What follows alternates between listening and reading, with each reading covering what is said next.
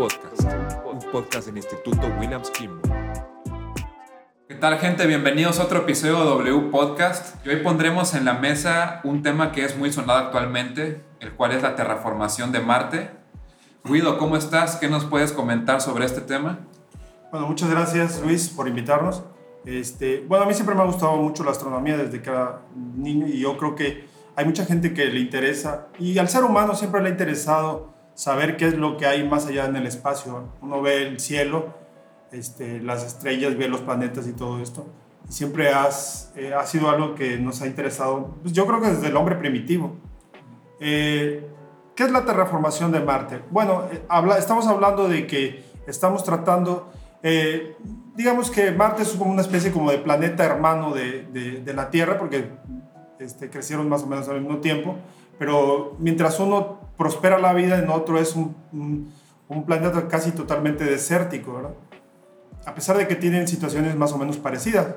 ¿Cuál ha sido la, la situación de por qué ha pasado esto? Es difícil de saberlo, pero la, eh, la realidad es de que, de que hay un proyecto de ingeniería espacial que está tratando de hacer Marte habitable. De esto se trata la terraformación, o sea, cambiar a Marte que se vuelva como la Tierra, o sea, que pueda ser habitado por seres humanos, obviamente en un futuro eh, mediano o largo plazo, ¿verdad? Pero es una idea que sí es viable y que se está investigando y que se quiere llegar a realizar con el paso de los tiempos. ¿no?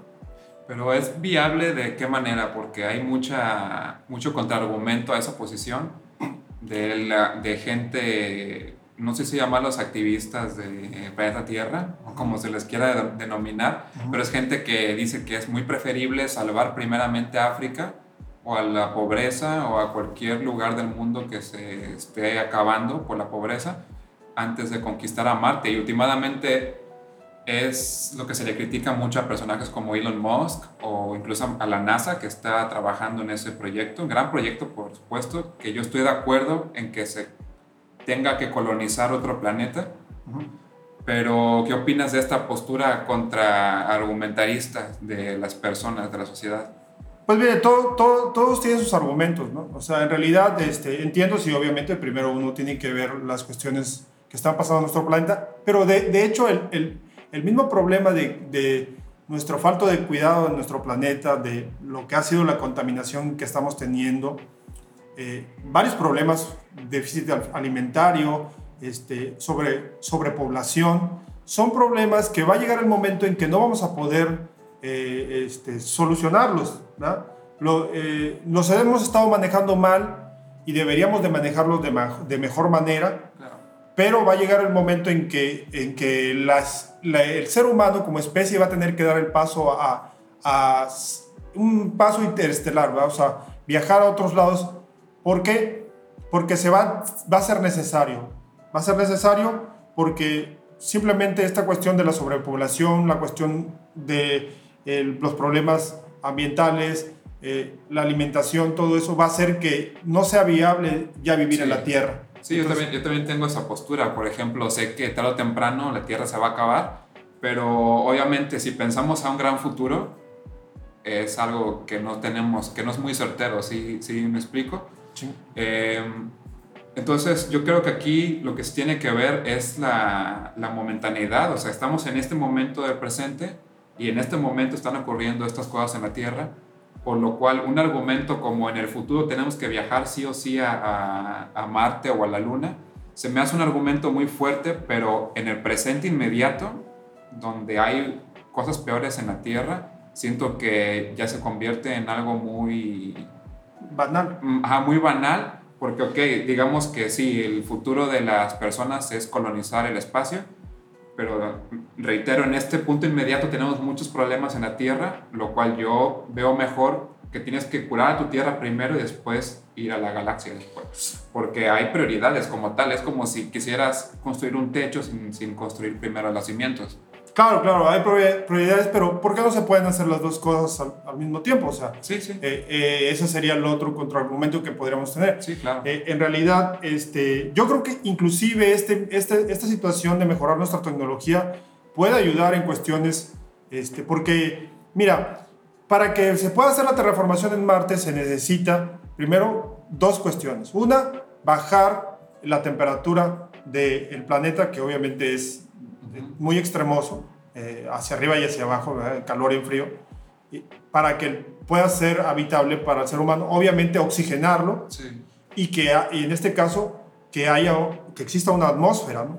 Entonces se va a trabajar en eso, ya se está planeando cómo trabajar en eso. Obviamente son planes que son entre 50, 100, 300 Hasta más años. sí, sí, claro. de la- cómo cómo, Son por cómo pasos. avanza la tecnología exponencialmente. Claro, exactamente. Pero este, muchas de esas situaciones se van a tener que trabajar, por ejemplo, en la cuestión de los alimentos, cómo poder sobrevivir eh, eh, en esa situación. Y se está trabajando en el, desierto de Itacama, en Chile, que tiene una situación parecida a, Marte. Eh, se está trabajando en el pico de Orizaba también, este, cómo, cómo se puede terraformar en, en- en un ambiente similar en cuestión de temperatura con, con Marte. Similar, ¿verdad? Me estoy refiriendo. Sí, sí, porque Eh, no- pero no es igual, pero similar. Entonces, muchas de esas invenciones que se están haciendo, como pasó cuando se hizo el, eh, el viaje a la Luna, eh, ayudaron a nuestra vida presente, ¿verdad? sí.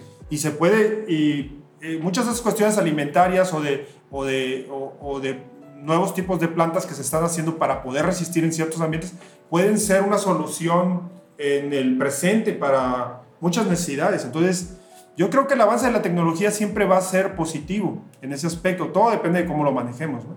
Sí, claro.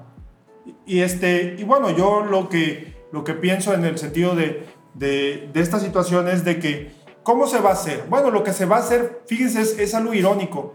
Vamos a, como estamos descomponiendo la Tierra con el cambio climático, el efecto invernadero, que es lo que está trayendo los problemas en nuestro- y a la larga va a deteriorar nuestro planeta, porque es, en este caso, la superindustrialización, este, eh, el, el efecto de dióxido de carbono que estamos lanzando, ya sea con, con los animales o con las industrias y automóviles, este, está sobrecalentando el ambiente de, de nuestro planeta. Está, eh, en menos de 100 años hemos aumentado un grado de temperatura, que es bastante, y que provoca cuestiones como maremotos, como este, tormentas tor- este, eléctricas, como este, eh, huracanes y demás, inundaciones y muchas otras cosas provocadas por el cambio de ambiente que hemos modificado nosotros, el ser humano, en nuestro planeta.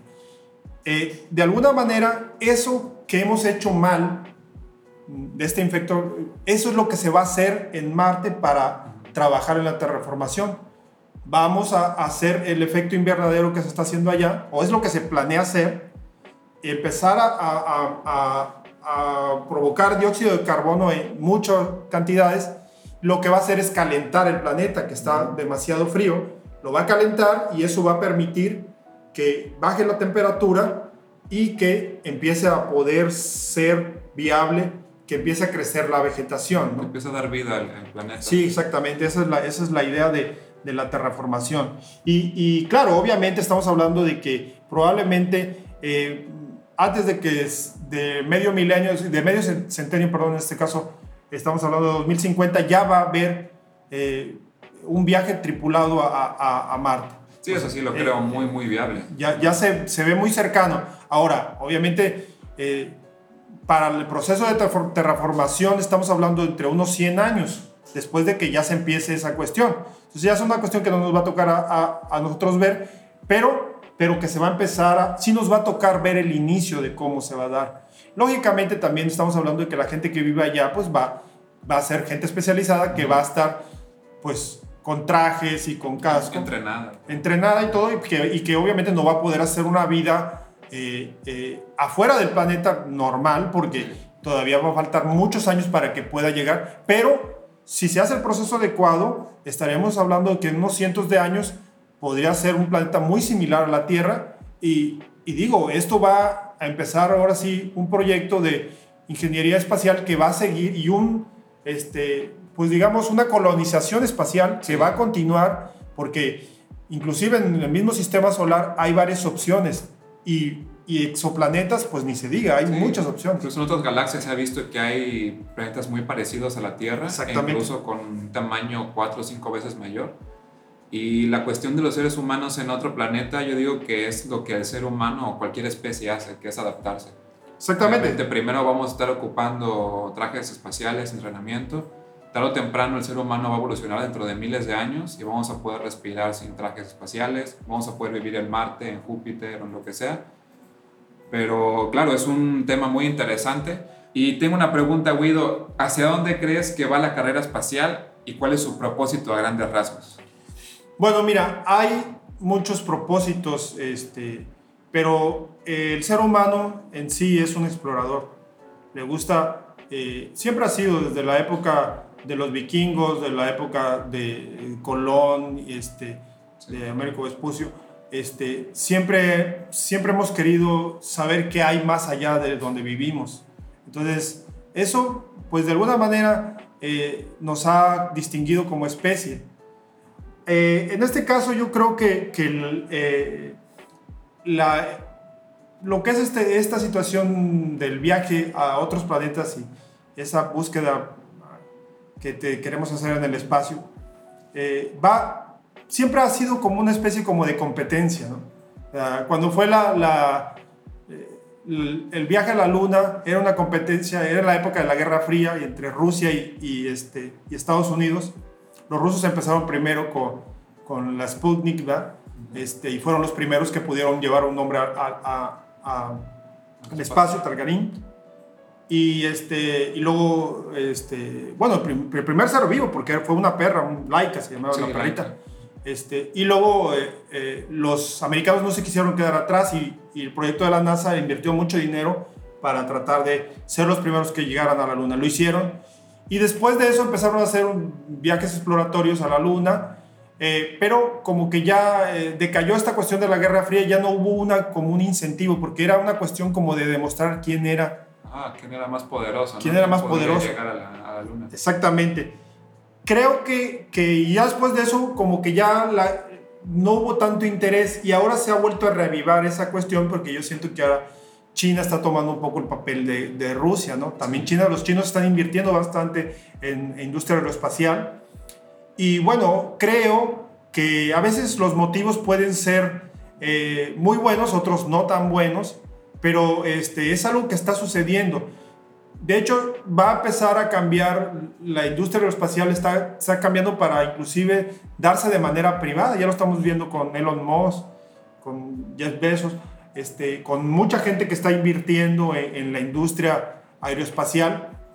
Y obviamente no lo está haciendo por una cuestión económica y de, eh, en sus compañías, ¿no? Ven un futuro ahí, este, lo que es, pues ahora sí que... Eh, eh, el turismo espacial que ya está funcionando, algo que parece de ciencia ficción, pero ya funciona. Ya tú, Si tú tienes un millón de dólares, puedes hacer un viaje espacial. Este, obviamente no todas las personas pueden darse ese lujo. Va a ser de unos cuantos minutos, pero, pero pues debe ser una experiencia increíble. Sí. Ah, y, ves el espacio, no viajas al espacio como tal. Sí, no, no, no. Te quedas en la estratosfera, algo así, ¿no? Exactamente. Se llama, cierta? Pero sí, no sales al espacio como tal. No, no sales cuando... Tienes una visión del espacio. Exactamente, pero el simple hecho de estar viendo desde arriba tu planeta debe ser una cuestión que, vale un millón de dólares, pues bueno, el que los tiene a lo mejor lo quiere pagar. te debe pero, cambiar la perspectiva, ¿no? Pero, pero, obviamente ahí estamos hablando de cuestiones más banales, ¿no? Sí, más, sí, claro. más superfluas, pero, este, pero también hay que decir que, que siempre que se hacen estas carreras arma, este, espaciales o armamentísticas o de otro tipo, eh, la tecnología avanza y al final eso va a traer al presente cosas positivas.